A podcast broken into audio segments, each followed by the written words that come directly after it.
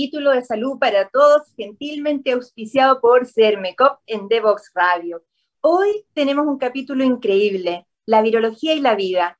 Y se le acaba de ocurrir a mi invitada, la doctora Vivian Luxinger, que ha tomado un rol protagónico en cada una de las vidas de todos los chilenos, porque ella es parte de eh, esa ciencia dura que estudia los virus. Ella es viróloga, doctora en ciencias médicas, amiga desde los años, uh, no quiero ni, ni, acordar. No tanto, no tanto. Hoy vamos a tener un estupendo capítulo destinado a conversar sobre cómo un médico se dedica tan visionariamente a el estudio de los virus y cómo esto hoy lo afecta a usted en su vida. Vamos a la primera pausa musical y volvemos de inmediato. Divoxradio.com.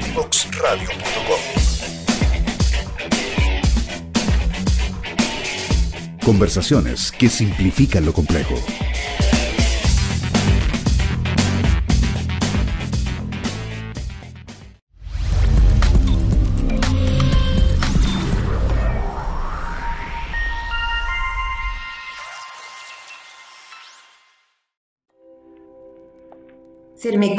Es una cooperativa que a lo largo de la historia ha puesto a las personas en el centro, asumiendo el compromiso de protegerlas, brindándoles acceso a una salud oportuna sin importar su edad, sexo o si tienen enfermedades preexistentes.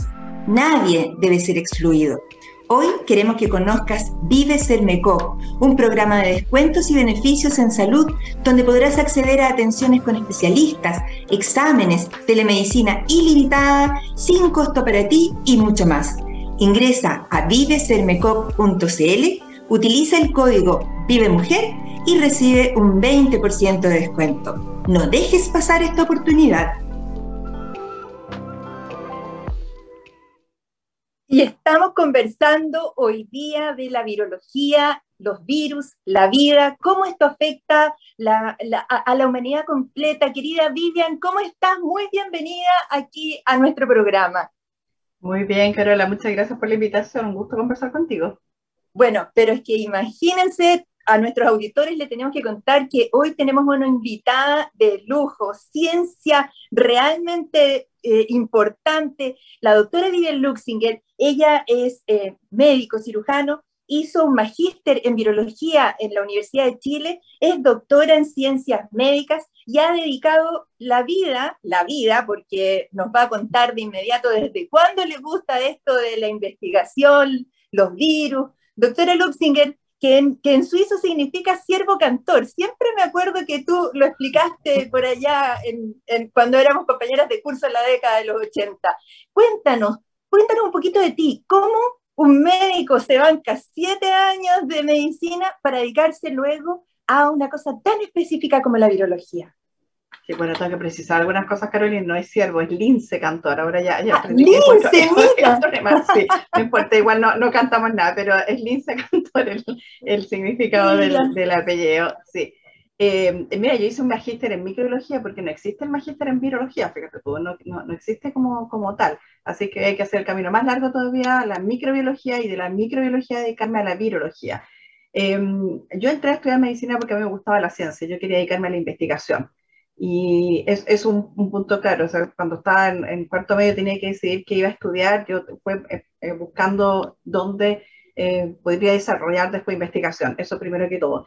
Y segundo, la virología, bueno, a mí los virus me, me, me llamaron mucho la atención desde, desde adolescente, adolescente en que vi una foto, una microscopía electrónica de un bacteriófago que lo encontré espectacular, me impresionó muchísimo, encontré alucinante, eran libros que, que, habían, que habían en mi casa, mi papá también era académico, era académico, y, y, siempre me gustó la ciencia, de hecho yo en el colegio era, era cuanto taller de ciencia había, ahí estaba inscrita, eso era, era el manual de sala, el liceo manual de sala, un colegio fiscal de la Universidad de Chile, que volvió ahora a la Universidad de Chile, y, y tenían la parte de científica muy bien, desarrollada y teníamos hartos talleres y en ese siempre era yo la primera, la primera inscrita. Mira qué interesante y eso significa que eh, las experiencias que tienen los niños en el colegio marcan sus vidas. Y en ese sentido, eh, ¿hubo alguien en especial en el colegio, en el Liceo Manuel de Sales, que te, que te marcara? No, no recuerdo algún eh, profesor o profesora en particular, pero sí recuerdo que habían profesores de biología, por ejemplo, que eran muy motivadores, que eran, que eran, que, que eran muy entretenidas las clases, eh, bueno, a mí me gustaba mucho, así que también la, disfrutaba mucho y la parte científica era un aspecto bien, bien importante. Y como te decía, hacían, hacían siempre talleres y, hacíamos distintas cosas, investigábamos distintas cosas. Yo lo, disfrutaba muchísimo. Que yo tenía muy, claro que, lo que yo quería era dedicarme a la investigación. Ahora entré a medicina, una carrera larga para poder dedicarme a la investigación. Yo sabía que no iba a hacer la clínica hubo un momento que encontré como, es entretenida la parte, yo siempre digo, como, el, el, análisis intelectual del diagnóstico del paciente, eso es entretenido, a mí me gusta participar en eso, pero no en la parte clínica del, del, del, de hacerse cargo del paciente, de tratar al paciente. Entonces hice el camino largo, cumplí, terminé con toda la carrera de medicina, diré que el internado se me hizo un poco pesado, porque no era, claro, porque no era, y por suerte tuvimos un solo año, ahora son dos eh, se me hizo un poco largo porque no era la, la, parte en los turnos, estar sin dormir en la noche para mí era fatal, el día siguiente no sabía ni mi nombre, así que eh, esa parte fue dura, pero, pero terminé la carrera y después entré al magíster de microbiología. Eh, además, en tercero medicina tuvimos, cuando tuvimos virología, en el curso de, de, de virología en la facultad, me tocó un profe espectacular, que era súper entusiasta, que hablaba de los virus, pero así con, con, unas ganas, con un entusiasmo que a mí me, dejaba con ganas de saber más y todo lo demás. Entonces yo creo que eso fue determinando después para, para llegar a la, a la virología. Bueno, los virus son súper entretenidos, ahora los ven como terribles, pero son súper entretenidos, son sorprendentes, eh, son tan pequeños, no los vemos y sin embargo dominan nuestra vida. Y, y la pandemia dejó más que claro e, ese, ese aspecto. Claro, interesante. Era el profe Ojeda el que tú recuerdas, ¿no es cierto? Sí, claro. exactamente.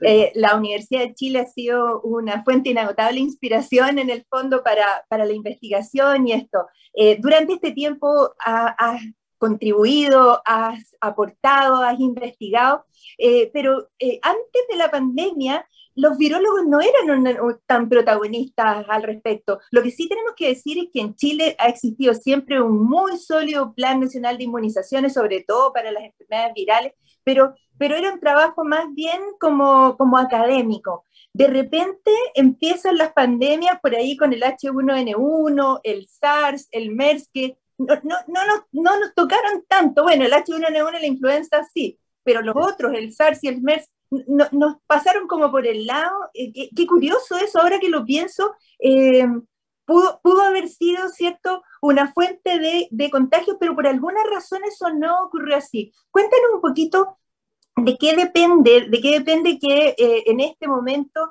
las pandemias virales como la viruela del mono o el COVID, como que hayan asumido esta, este protagonismo en la humanidad. Yo creo que el costo de la globalización porque antes eh, viajar, somos, estamos, es un país que está lejos, lejos del centro del mundo, estamos lejos de Europa, lejos de Estados Unidos, y eso no ha, tenido alto costo para nosotros. Por ejemplo, si tú quieres traer insumos de, reactivos de afuera, nos cuesta harto más caro que a, otras partes del mundo. Pero eh, teníamos la ventaja de que como no tenemos tantos viajeros, entonces estábamos un poco eh, aparte costaba más que llegaran infectados. Pero ahora la globalización, en, los viajes en avión, tú te demoras horas en ir de un extremo a otro del planeta y por lo tanto los infectados viajan de, un lugar a otro del, del, planeta y así es como ha sido. De hecho, las personas que, que, han llegado infectadas y que han traído, que han empezado las pandemias en, en el país han venido de afuera por viajes aéreos principalmente. Así que es el costo de la globalización. ahora, las pandemias, claro, tienen un impacto sanitario, un impacto en la salud, en la muerte, pero desde el punto de vista de la virología, cada una de estas pandemias ha contribuido a que la gente conozca los virus. Por ejemplo, la una de las pandemias conocidas fue la infección por el virus de la inmunodeficiencia humana, que fue ah, impactante porque cuando nosotros estábamos en, en, la carrera de medicina, partieron los primeros casos de VIH, y me acuerdo las clases que nos hicieron, eh, y era, era una cosa desconocida, de hecho los pacientes no querían ser atendidos al principio porque el personal de salud no quería contagiarse, no sabía cómo se transmitía. Entonces ahí fue un, un impacto en, en, que las personas conocieran, que la población común y corriente conociera de los virus. Después vino el 2009, que tuvimos una pandemia, Em, no tuvo el impacto que tenemos ahora, pero fue una pandemia importante a nivel de, yo estaba a cargo del, del, servicio de diagnóstico en virología, en el programa de virología, y te diré que fue una avalancha de exámenes y tuvimos que dedicarnos por completo a eso, así que tuvo alto impacto. Pero Como instalar la, capacidad diagnóstica, instalar la capacidad diagnóstica en, en, en el país. Sí, absorber la, la demanda de, de, detección, de diagnóstico, los pacientes querían el, el diagnóstico de inmediato, uno se demora un poco, porque las técnicas toman su tiempo, uno se demora un poco, la gente estaba muy estresada con el tema. Y ahora ya esta pandemia que nos, nos, cambió completamente el ritmo de vida, el sistema de vida, el aislamiento, el confinamiento. Es una, una crisis, y, entendía crisis como un cambio grande en todos los niveles, en todos los niveles económicos, sociales, emocionales, eh, laborales, de salud, por supuesto. Entonces ha, sido, ha hecho que los virus estén muy presentes en la vida de todas las personas que hable la gente como los bichos, a mí no me gusta eso, no me gusta que hable sean despectivos con los bichos, yo creo que los los virus tienen mucha, son, son maravillosos en cómo lo hacer. Sí, pues entonces yo siempre digo, yo no soy bichóloga, dicen, no, yo no soy bichóloga, así que virus, por favor, el término virus. Mira qué interesante cómo, cómo el impacto, tal como tú lo, lo describes, ¿cierto? Eh, nos afecta eh, insensiblemente a todos, porque cuando no estábamos bajo esta pandemia, no valorábamos que podíamos respirar, que no usáramos mascarilla las 24 horas, para aquellos que todavía hacemos turnos, que estamos ahí las 24 horas confinados con eso. Eh, ¿tú, ¿Tú dirías que después de claro, en el siglo XX hubo varias epidemias y pandemias, la de la influenza, que fue una de las primeras. Eh, luego se lograron erradicar algunas enfermedades virales como la viruela humana, ¿cierto? Que fue un gran logro de la, de la sanidad. Y, y, y, cuánto empezamos a, a, aprender que no solo depende de la virulencia de la gente, sino también de los factores de riesgo de las poblaciones y de su comportamiento, el cómo se eh, comporta, cómo aparecen nuevas variantes. Eh, explícanos un poquito esto de las variantes virales, tomando como ejemplo el COVID, para que las personas entiendan que depende de cada uno, ¿cierto?, de su comportamiento también, el que aparezcan estas nuevas variantes, como la BA5. Lo curioso es que hemos hecho, se ha hecho parte de la vida de las personas las infecciones virales, porque, por ejemplo, todos los años hay epidemia de influenza, hay epidemia de virus respiratorio sincicial, y tú recuerdas las noticias siempre los lactantes, que los, los hospitales pediátricos llenos de, de, niños y niñas enfermas en, en, en, el invierno. Entonces, las infecciones virales son parte cotidiana, pero como, como está hecho parte de la cotidianidad, la gente se lo olvida. De hecho, yo creo que el uso de mascarilla debería haber sido siempre, sobre todo en la época invernal, si uno no se quiere infectar. Eh, claro. Pero claro, esta, esta pandemia lo, lo, ha hecho notar de una forma enorme, enorme hecho. Eh, los factores que influyen en que los virus aparezcan, desaparezcan, cambien, etcétera, han existido desde siempre. Y hay factores humanos, como tú mencionabas, por ejemplo, la actividad humana es muy importante. Ha habido cambios, por ejemplo, en, la, en, los, en, los, en, la, en, la, en las prácticas agrícolas, han cambiado el tipo de, de, de, de producto agrícola que cosechan, llega Los el vector, por claro. ejemplo, claro, un cultivo, un el roedor que es un vector de un virus, entonces eh, llega la infección viral, porque llega ese roedor, por ejemplo, que porta un virus, llega esa infección viral a esa zona. Eh, también ocurre el, ingreso de los seres humanos a zonas que antes no ingresaban, cada vez llegan a áreas más, eh, más que estaban más confinadas, donde hay fauna con la cual no, que tiene virus, con la cual no estamos en contacto habitualmente. Y ahora se da ese contacto, entonces pasa esto que los virus van cambiando y tienen la, adquieren la capacidad de infectar a los seres humanos. Los virus tienen la capacidad de cambiar. Los virus RNA, porque los virus tienen o ácido desoxirribonucleico o ácido ribonucleico como genoma. Eh, claro. Los que tienen ARN cambian constantemente. Ahí tenemos el virus influenza, por ejemplo, y, este, y, este, los coronavirus. Y eso es parte de su ciclo natural. El, cuando están replicando, como se necesita copiar este genoma, la enzima que hace esto se equivoca. Y yo siempre digo que no importa tanto equivocarse, el problema es que aquí no corrigen los errores. Claro. Entonces, dejan esos cambios, y esos cambios son los que llamamos mutaciones y que son los que van creando estas variantes distintas y hay algunos de esos cambios que le dan propiedades diferentes a los virus, como por ejemplo infectar al ser humano, como por ejemplo infectar a otras células que antes infectaban, ahora pueden infectar a otras células, Y en estas variantes, por ejemplo, del, del SARS-CoV-2 hemos visto que algunas han sido, ahora son más transmisibles porque son más eficientes para infectarnos. Y eso porque los cambios han ido permitiendo que vayan afinando, adquiriendo mayores capacidades para ingresar, por ejemplo, más rápido a la célula, para replicarse más rápido. Entonces se transmiten más rápido, van, es parte del ciclo natural de los virus. Mira, qué interesante todo lo que tú nos cuentas, porque inmediatamente cuando tú decías, bueno, los roedores, nosotros hemos ocupado el hábitat de muchos roedores, ¿cierto? Eh, en, el sur, por ejemplo, con el, con, el ejemplo de los antivirus, en el sentido de eh, haber ocupado su territorio, producir incendios, hace que ellos migren a zonas que, que ¿cierto? Que están, eh, que están siendo habitadas por humanos y así se transmite algunas enfermedades de las cuales recién hemos tenido más conciencia en el último tiempo, pero probablemente eran siempre, eh, estaban ahí presentes como tú, como tú dices. Así es que muy, muy, muy ilustra, eh, eh, me ilustras en este sentido de que uno es responsable de lo que le pasa y en este sentido la, el calentamiento global, la contaminación, todo suma para hacer estos cambios que tú nos estás contando. Cuéntanos eh, eh, en, ese sentido, eh, tú entonces nos dices que no es que el virus tenga una intención, ¿cierto?, de ser más transmisible o de, beneficiarse, es simplemente que por, por chance las, las variantes que sobreviven más son aquellas, ¿cierto?, que lograron una determinada característica y van transmitiéndose más fácil nomás. Claro, no hay una intencionalidad del virus, hay, hay cambios y por supuesto esto es una carrera. Hay varias, si tú te imaginas, varias variantes que van a competir. Entonces, la que, llegue, la que ingrese más rápido, la que llegue primero, la que lo haga más fácil, va a ganar la carrera.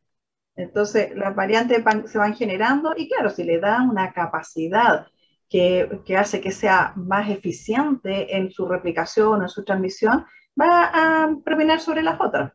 Así que es una carrera que ganan algunos de los, de los virus, pero los cambios ocurren en muchas partes del virus y hay muchos cambios. Hay cambios que no se notan, por ejemplo, que no tienen expresión en su, en, en, su capacidad de daño y transmisión, no se notan.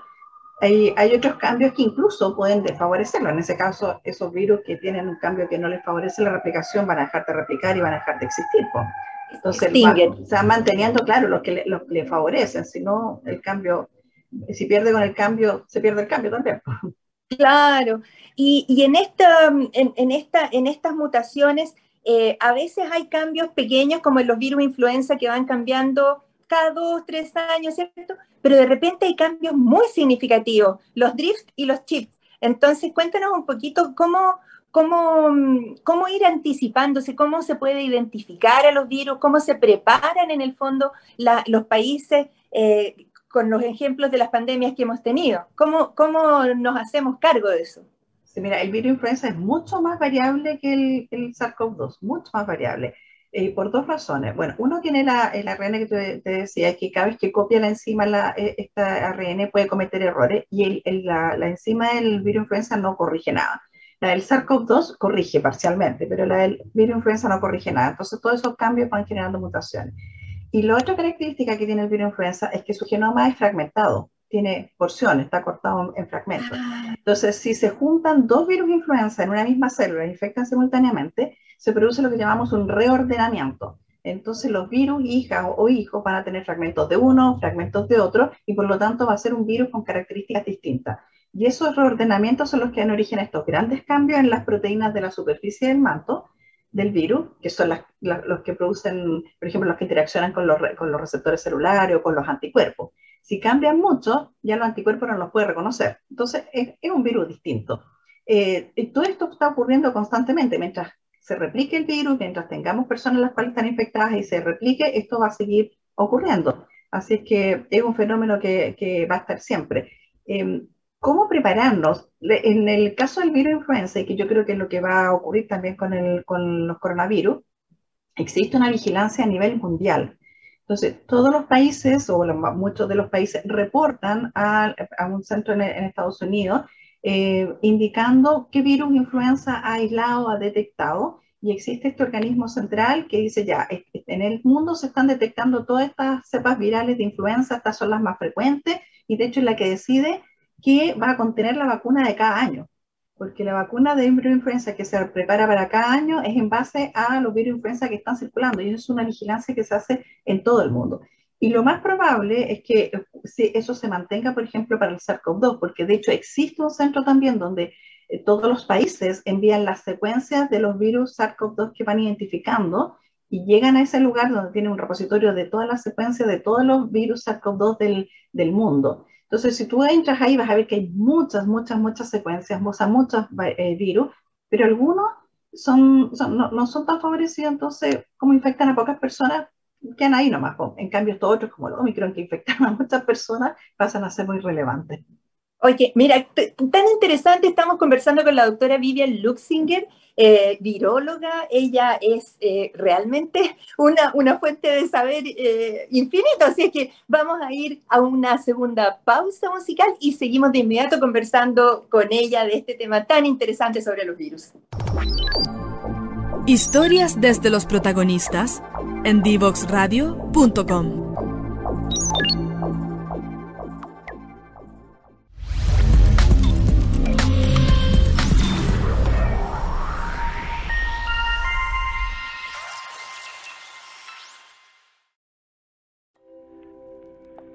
Cermecop es una cooperativa que a lo largo de la historia ha puesto a las personas en el centro, asumiendo el compromiso de protegerlas, brindándoles acceso a una salud oportuna sin importar su edad, sexo o si tienen enfermedades preexistentes.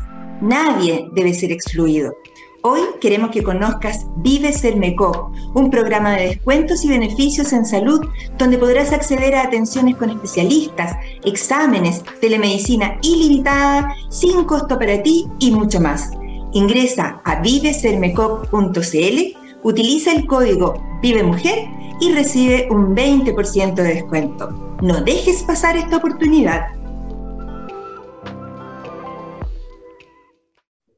Y estamos continuando esta conversación tan interesante con la doctora Vivian Luxinger, profesora asociada del programa de virología del ICBM de la Facultad de Medicina de la Universidad de Chile, magistra en microbiología, doctora en ciencias médicas y además miembro del CABEI que ahora quiero llevarte, querida Vivian, a una cosa más contingente. Eh, ya decíamos, ¿cierto?, que antes la, la, sociedad de, de microbiología eran poquitas personas, ¿no es cierto? Era, era un núcleo restringido de, personas y de repente toman protagonismo tan importante como, como esto del CABEI. Cuéntanos qué es el CABEI y por qué es tan relevante.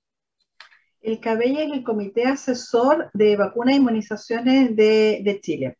Esto es importante porque es un organismo independiente que asesora al Ministerio de Salud respecto a las vacunas eh, qué vacunas colocar, cuándo colocarlas, a quién colocarlas. Entonces, nosotros hacemos recomendaciones, el Ministerio tiene la potestad de, tomarlas o no tomarlas en, en, cuenta, eh, y nosotros hacemos las recomendaciones. Y es un organismo independiente, eso, eso es importante de, resaltar, que es independiente del, Ministerio y también independiente de otras fuentes.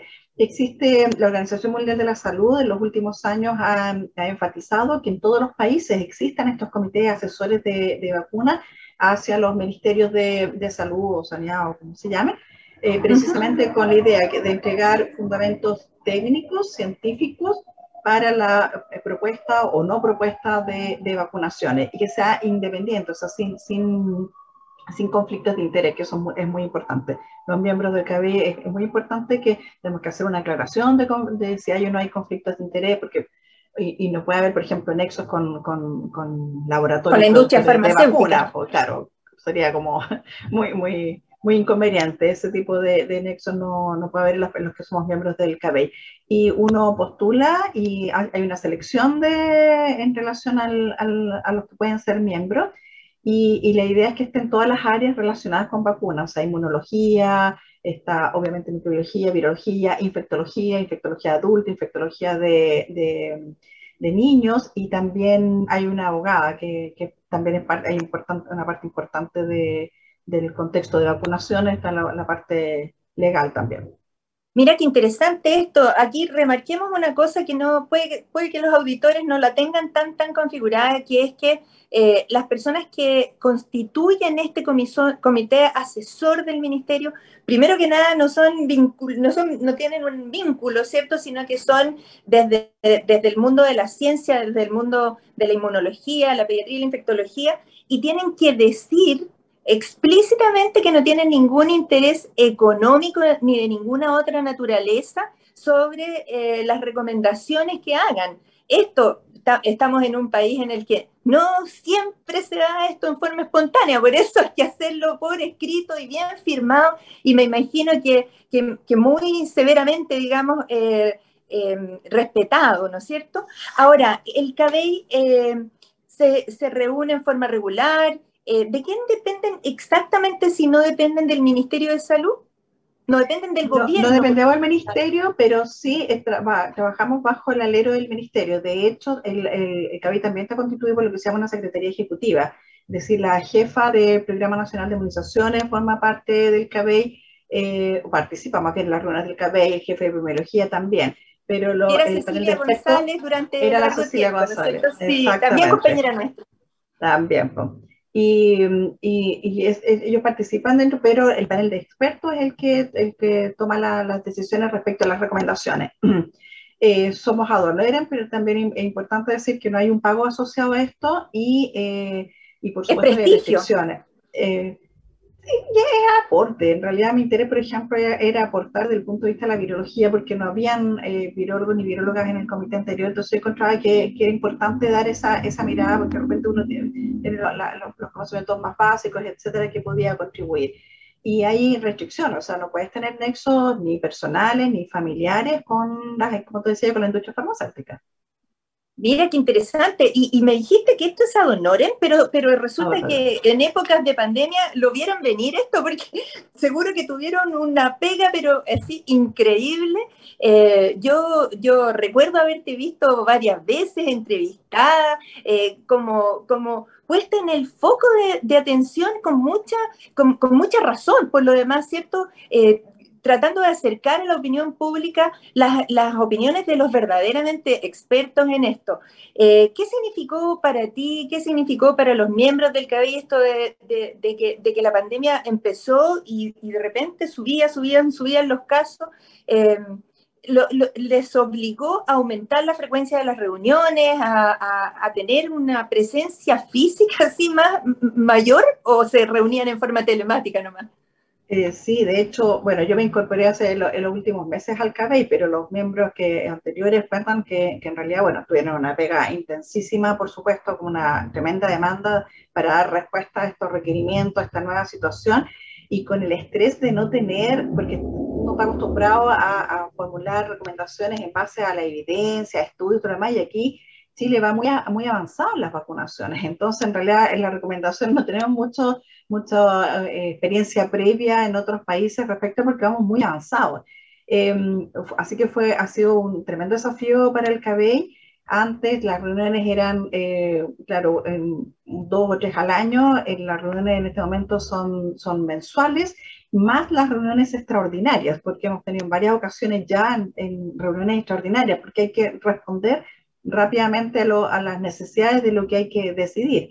Eh, así que ha sido harto trabajo la, la coordinadora, la doctora Davanche, la coordinadora previa, de la presencia previa del CABEI, eh, ella decía, prácticamente tenía que estar en el ministerio todo el día porque había mucho trabajo que hacer, claro, muchas decisiones, revisar el material, tomar muchas decisiones, entonces eh, la pandemia ha sido una, una, un trabajo ha demandado un tremendo trabajo del, del, del, cabello y lo ha puesto en la mira también, porque en realidad, decía el cabello antes, claro, que estábamos en la parte académica, científica, lo conocíamos y todo lo demás, pero no más allá, no públicamente. En cambio, ahora los periodistas están pendientes de las actas del cabello y hay todo un, un, que son públicas, ¿no es cierto?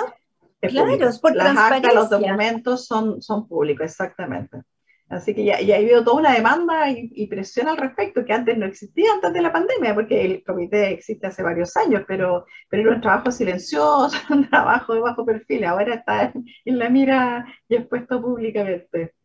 Pero, pero yo encuentro que eso es fantástico porque en el fondo vamos aterrizando a, la opinión pública eh, la entrega de información documentada, no opiniones, sino que realmente datos, hechos, como por ejemplo la quinta dosis, ¿será que, viene? Cuéntanos un poco, un poco de eso, ¿qué es lo que se considera para poder tomar decisiones como esa? Esto no es vinculante, esto no es una opinión en el fondo, pero no... Eh, eh, no puedo dejar de preguntarlo, porque eso es lo que las personas se preguntan. Sí, obvio, eh, obvio que está, en, está en, en, la discusión y en la conversación si va a haber o no va a haber una quinta dosis. Em, yo aquí primero tengo que aclararte que aquí en, el funcionamiento del CABEI tiene normas bastante estrictas. Entonces, por ejemplo, yo no soy la presidenta y por lo tanto yo no soy vocera, no puedo hablar a nombre del CABEI, yo puedo hablar supuesto. a términos personales y lo que te puedo contar es lo que está público, porque la recomendación sobre la quinta dosis se publicó, eh, de la recomendación del cabello sobre la quinta dosis se publicó ya hace mayo, junio, julio, como dos meses, y es público. Cualquier persona puede acceder a eso dentro de la página web del Ministerio de Salud. Y, y en ese documento la recomendación del cabello era la quinta dosis para grupos particulares, personas inmunocomprometidas que tienen una respuesta inmune alterada, por lo tanto, es bueno los refuerzos porque aumentan la, la los, elementos de la respuesta inmune. Eh, también se planteó para el personal de salud porque hay una mayor exposición. Entonces, no se planteó la quinta dosis así en términos generales. masiva. Masiva, no. En base a la información que existe en este momento. Hay que recordar que esto, esto es súper dinámico. Entonces, la información que tenemos ahora va a ser obviamente distinta, puede ser distinta a la que tengamos en un mes más. Y a lo mejor la situación cambia y uno dice, bueno, hay, hay que vacunar. Ahora, yo creo que esto va a ser como el virus, como el virus influenza y que vamos a tener que vacunarnos por lo menos una vez al año, porque además vamos, se están fabricando y eso es lo que, lo que debe ocurrir, con, que contengan las nuevas variantes, porque si no, claro. la, la, vacuna que estamos, la, que, las vacunas que estamos utilizando, que se están aplicando, fueron creadas con el virus original. Y ya ha pasado harto cambio, ya hemos escuchado hartas, hartas variantes, entonces las vacunas, los virus que están circulando son distintos. Así que hay que fabricar vacunas con las nuevas variantes y, y, eso tiene que ser administrado. Así que yo creo para el futuro, yo creo de todas maneras vamos a tener que volver a vacunarnos. Pero yo me imagino, no sé, lo veo como una vez al año, así con la influenza el próximo año, no lo, no lo veo como para este próximo semestre. Pero bueno, la, la, como te decía, la, la información es, es, dinámica, así que podría eventualmente cambiar, pero para población general, quinta dosis procto, no, no. Ya, perfecto. Y lo otro que es muy importante también para, para, que todo el mundo tenga confianza, ¿cierto? Y podamos cerrar estas brechas de, de personas no vacunadas todavía, eh, es que la, eh, ¿quién lleva la, eh, el registro de los eventos adversos o de las, de las reacciones a vacunas? Eso lo lleva el Instituto de Salud Pública que es una entidad distinta del Ministerio de Salud, y el Instituto de Salud Pública tiene todo un sistema de, de, de farmacovigilancia, claro, que estaba de antes, pero que ha, ha, sido mayor, ha tenido mayor, muchísima más pega ahora con todos los millones de dosis de vacunas que se han colocado y han implementado eh, en cuanto a la rapidez del reporte, etc. Hay varios sistemas, o sea, desde la persona que puede reportar lo que le está pasando, por supuesto las, los, las enfermeras, los, los médicos que ven pacientes con efectos adversos, tienen que reportarlo también. Eh, pero es el Instituto de Salud Pública el que lleva la, la vigilancia de los efectos adversos y ellos son constantemente comunicándonos y contando lo que hay al respecto, pero ellos lo llevan y esto a nivel de todo Chile. O sea, si yo pensaba que había tenido un poco de pega porque tenía hartos pacientes adentro de una UCI, no se me ocurre cómo puede hacer el reporte de la gente del Instituto de Salud Pública llevando cientos de miles de, de, de, millones de dosis, de, en realidad millones, porque son los 18 millones de chilenos, claro. Con, más, con más, multiplicado por varias veces. sí. No, si esto realmente nos ha, nos ha golpeado bastante a todos. Quiero ir ya como cerrando, hoy día hemos tenido esta conversación tan intensa y tan llena de, de conocimientos con la doctora Vivian Luxinger, eh, profesora del programa de virología del ICBM de la Facultad de Medicina de la Universidad de Chile, a quien le tengo que agradecer, pero te quiero ofrecer eh, un, minuto o dos para ti, Vivian, para que nos des un mensaje desde tu, desde tu visión como científica, como viróloga, ¿hacia dónde crees tú que tiene que modificarse la conducta humana o, o, lo, o, el comportamiento de las poblaciones para hacerlo mejor, para no seguir como favoreciendo la diseminación de las enfermedades virales? Yo creo que lo más importante en este minuto es recordar que seguimos en pandemia, porque en realidad, como tú decías, la gente como que se olvidaba, obviamente está cansada ya con, con los dos años y todo eso, nadie esperó que iba a durar tanto, pero lo más importante es recordar que seguimos en pandemia, por lo tanto, recordar que sigan usando las mascarillas, que sigan usando las mascarillas, el lavado de manos, el distanciamiento físico, muchas ganas que tengan de, de las reuniones sociales. Eh, eso es lo más importante. Yo, yo soy partidaria de usar mascarilla. Yo creo que aquí la gente va, me va a odiar con todo el, con todo el alma, la mayor parte. Yo creo que yo soy partidaria de usar mascarilla siempre, porque si tú te fijas en la época invernal, que aumentan mucho los casos de infecciones respiratorias, no solo por el coronavirus, sino por otro, creo que, que es súper recomendable.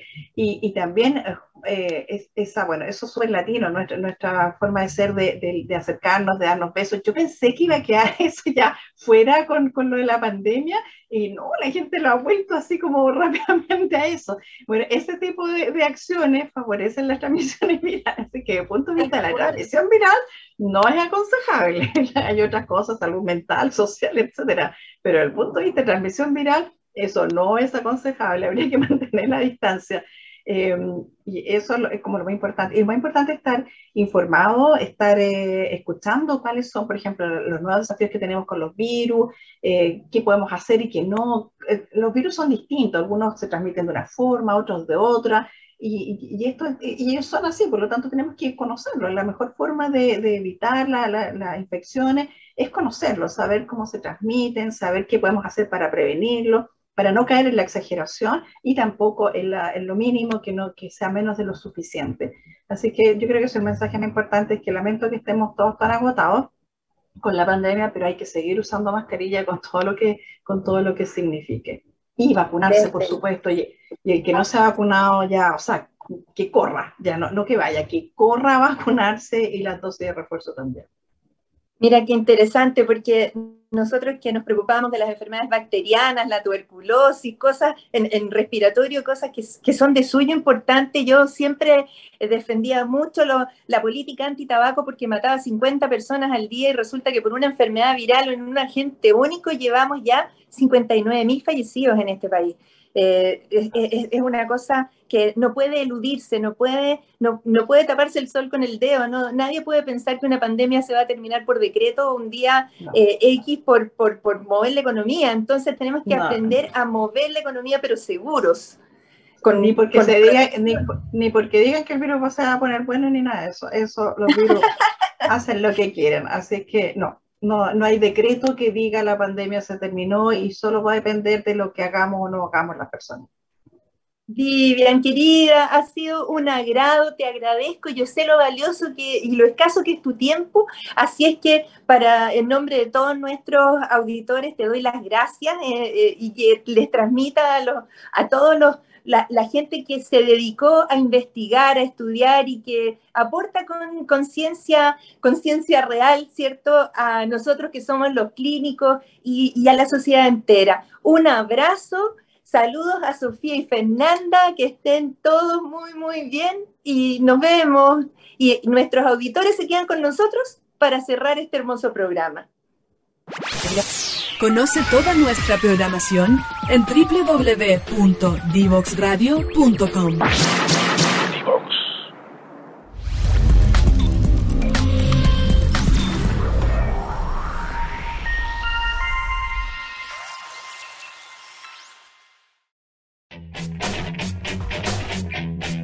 Divoxradio.com.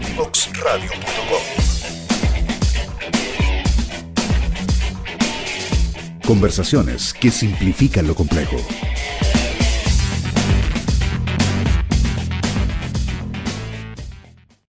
Y así hoy hemos entendido que estos seres que no se ven, que están ahí, que siempre estuvieron los virus, nos influyen cada aspecto de nuestra vida. Nosotros somos responsables de su contención, su diseminación, tenemos que aprender a convivir con ellos, pero también tenemos que tener la responsabilidad de saber que si hoy estamos en una pandemia, todos tenemos que colaborar inmunizándonos, vacunándonos.